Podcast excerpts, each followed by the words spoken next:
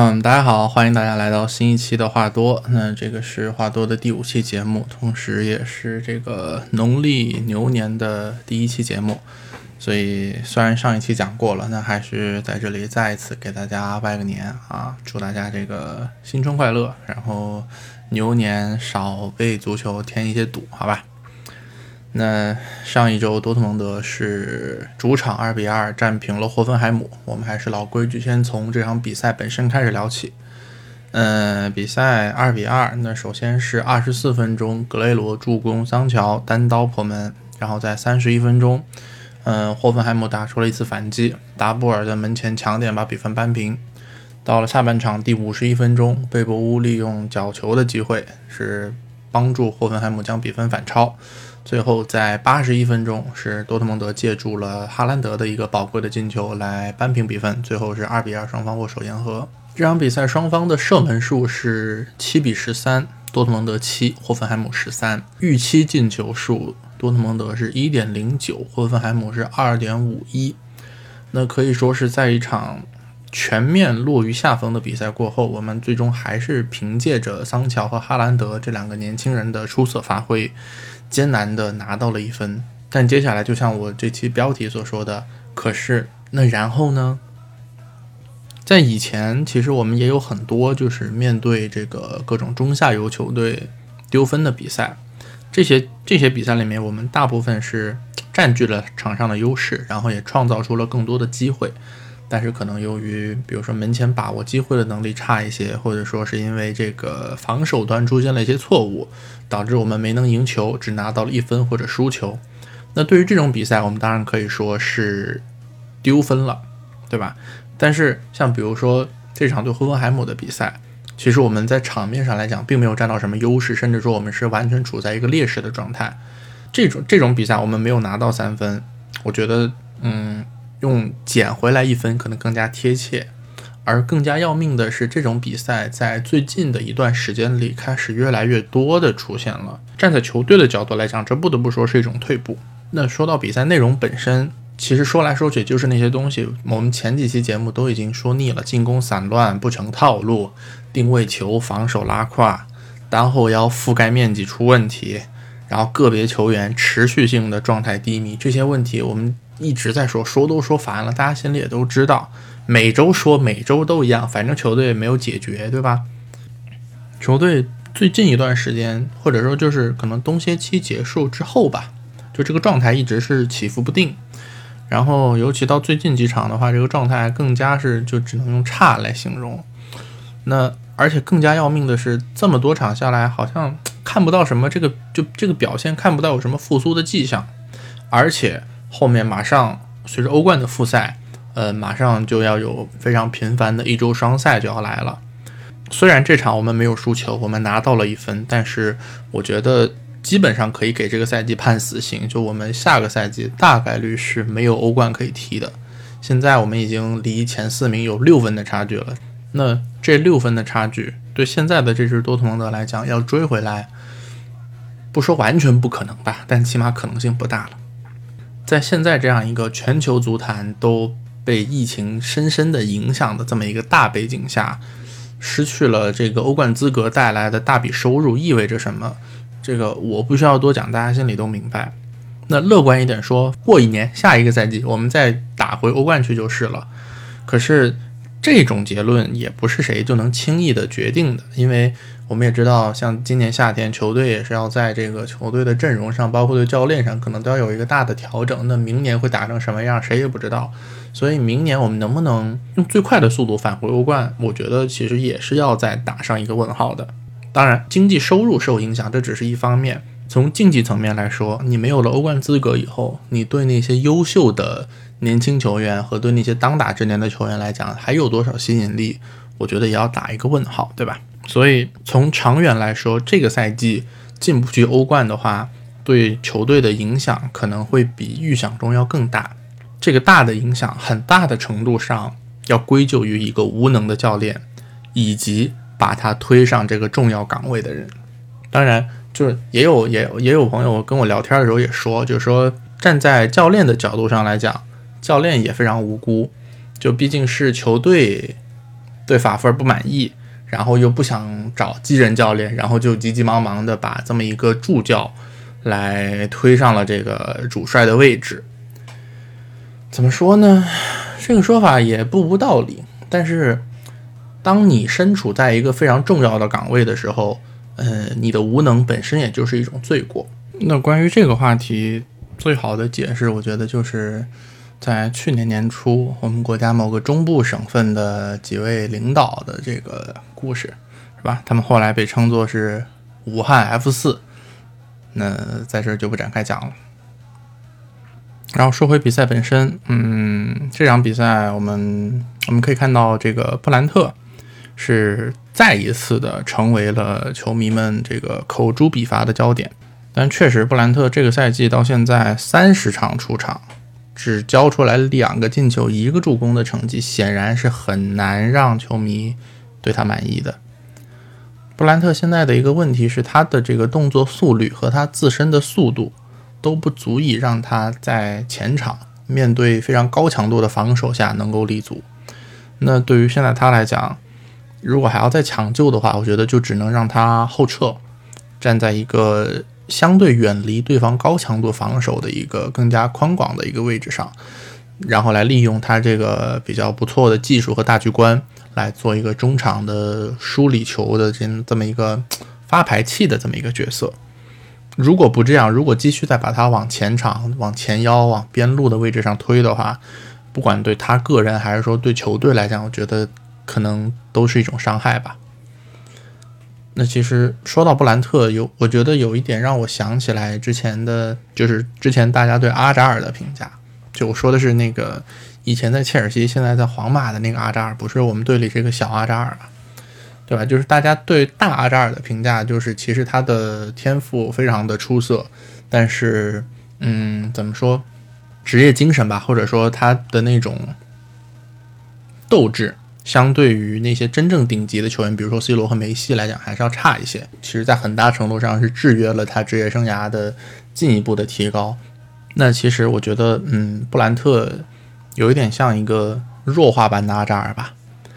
就布兰特的天赋，大家也是有目共睹的。就放在德国同年龄段的球员里面，绝对是出类拔萃；放在全欧洲同龄段的里面，我觉得也算是佼佼者吧。但是，嗯，布兰特的问题就是有点懒，懒，然后就导致他，像比如说大家会叫他“不胖”，对吧？就是大家总觉得他好像在场上有点圆滚滚的，不是那种很给人很精壮的感觉。我觉得这肯定跟他，呃，自己训练时候的那个。状态多少也有关系，然后就是说这种说散漫可能有点过吧，但是就是嗯不努力追求卓越的这种职业态度，会像制约阿扎尔一样制约布兰特的发挥，嗯还挺可惜的，我觉得就现我现在看布兰特踢球有一种哀其不幸怒其不争的感觉，就其实他本来可以有一个更好的发展，本来可以在场上拿出来更好的表现，但是。有一点被他挥霍的那个感觉。那说到布兰特，然后再顺带的提一下我们另外的两位攻击型前场球员，呃，一个是美国地星雷纳，雷纳算上这场对霍芬海姆，已经是连续十场比赛没有一个进球或者是助攻了。这样的一个成绩单，显然是不太对得起他的这个主力位置和球队给他的信任。那另外一个要说的是，我们的队长罗伊斯，罗伊斯这场是终于接受了轮换，对吧？是替补上来打了三十分钟，但是其实罗伊斯最近的状态也不好，他从去年十二月十五号，去年十二月十五号对不莱梅的那场比赛以后，就再也没有过进球，到现在一二两个月的时间，一个进球都没有。这样的表现对于一个一直在打主力前腰的队长来说，呃，也多少有一些说不过去，对吧？罗伊斯、布兰特、雷纳他们的数据、他们的状态、他们的表现都是长期处于这么一个拉胯的状态，那我们只能在很大程度上去依赖着桑乔和哈兰德两个年轻人的发挥。好在他们两个人这个赛季发挥的都还不错，桑乔到现在各项赛事是二十七场。九个进球，十三次助攻，也是接近两双的成绩。其中冬歇期回来以后，桑乔是九场比赛五个进球，四个助攻，非常高效、非常全面的数据。而哈兰德到现在是二十三场比赛进了二十三个球，同时还送出了六次助攻，同样也是一个非常高效、非常全面的数据。那没有办法，我们我们的球队现在在进攻端对这两个二十岁的球员产生了过度的依赖。那一旦他们两个人有一个或者说两个同时都不在状态的话，我们球整个球队的进攻就会处于一个呃接近瘫痪的状态，大家之间缺少该有的默契和这个配合程度。嗯，希望我们知道阿扎尔现在就是这周已经恢复训练了嘛，应该很快就要复出了。那么也是希望阿扎尔的复出能够给这个位置带来一些竞争的因素吧，能够督促这几位球员尽快的拿出更好的表现，因为只有他们复苏，分担桑乔和哈兰德的压力，那我们我们的进攻才能够更加有起色吧。这场比赛最后八十一分钟，哈兰德扳平比分的那个进球，他在进球了之后，我们看霍芬海姆的球员有一些。有一些不满，大概就是说霍芬海姆的球员倒地以后，多特蒙德还在继续进攻，打进了这个进球，他们觉得是是违反体育道德了，如何如何？但是我觉得其实这个球完全没有任何争论的价值，我不知道他们哪来的脸在在跟哈兰德找茬，因为很明显这个进球不是说多特蒙德因为霍芬海姆的球员受伤把球断下来然后直接打进的，那个球霍芬海姆球员受伤以后。他们自己本队的球员是拿到了球的，但是他们并没有说把球踢出去，或者说怎么样，而是说还想继续组织进攻，然后被多特蒙德抢断，打进了这个进球，对吧？那赖不得我们，谁让你自己拿到球权以后不踢出去呢，对吧？这场比赛其实还有一个争议，就是，嗯，在上半场那个达布尔打进那个扳平比分的进球之前，当时哈兰德和贝林厄姆在对方的禁区和对方球员有过身体接触。那这两次身体接触到底是不是对方球员的犯规？我觉得，我个人认为是。如果说当时主裁判果断的吹了犯规，甚至可能会给我们一个点球。那如果是点球的话，压根儿就不会有后面的那一次达布尔扳平比分的反击，对吧？所以说，我觉得，呃，这场比赛的争议是存在的。那裁判确实对我们也是有了一个不利的判罚，但是我也不是一个喜欢找借口的人。这场比赛我们确实踢得很差。那。裁判的这个原因只是一小部分吧，更主要的原因还是我们自己的表现不够好。好，周末的联赛吐槽完了，咱们来看一看这一周发生了哪些新闻。呃，首先是来自踢球者最新的报道，踢球者说，呃，多特蒙德最快会在二月份正式官宣罗泽现任门兴的主教练罗泽在今年夏天接手多特蒙德的帅位。这是来自踢球者的消息。那同时，这个德国天空体育也在采访中，就是向罗泽发问，说他会在什么时候宣布他的去向。罗泽给了一个很含糊的答案，他说会在对的时候宣布。嗯，罗泽他现在和门兴的合同是在二零二二年的六月份到期，那到这个赛季末的话，也进入最后一年了，所以。嗯，不管是继续留在门兴，还是说跳槽来多特蒙德，应该很快都会有一个答案。那我们就静观其变吧。呃，另外还有一条来自踢球者的消息，就除了罗泽以外，多特蒙德还表达了正式的表达了对门兴后腰诺伊豪斯的兴趣。当然，这个也不是第一次传出来这个绯闻了。前几周我们在这个节目里面也提了一嘴。诺伊豪斯这个赛季有四千万的解约金，在这个赛季末生效。那在上半个赛季的这个踢球者的半程球员评级里面，他在德甲的所有后腰里排名第四，仅次于基米希、格雷茨卡和萨比策，高于多特蒙德现有的所有后腰球员。那如果能来，当然会是一个非常有益的补充，但问题就在于多特蒙德还要面对欧洲其他球队的竞争，我们到底能不能在这些竞争中取得优势？同时，我们能不能掏得起这四千万的解约金？我觉得还是要打一个问号，好吧？这周还有一条来自南德意志报的消息。南德意志报是德国的一家，虽然它叫叫南德意志报啊，但其实它是德国的一家这个全国性的综合报纸，还是比较权威的一家媒体。呃，南德意志报说多特蒙德会在今年夏天买新门将，当然，这个其实对我们来讲也不是也不是这个第一次出现的一个留言了。那现在等于又多了一家媒体来坐实这个传言，我想我们应该会在今年夏天迎来一个新的主力门将。那说到这个新主力门将的人选，呃，根据天空体育的报道，现在拉齐奥的阿尔巴尼亚门将斯特拉科沙在采访中。主动的对多特蒙德示好，他表示就是 非常有兴趣来到多特蒙德踢球。斯特拉科沙是一九九五年出生的门将啊，今年过了生日也才二十六岁，岁数并不是很大。那他之前一直是有非常不错的风评和发挥。那这个赛季是在赛季初打了几场比赛的主力，但是后面因为因为受伤，然后也包括一些其他可能嗯状态不好的原因，后来。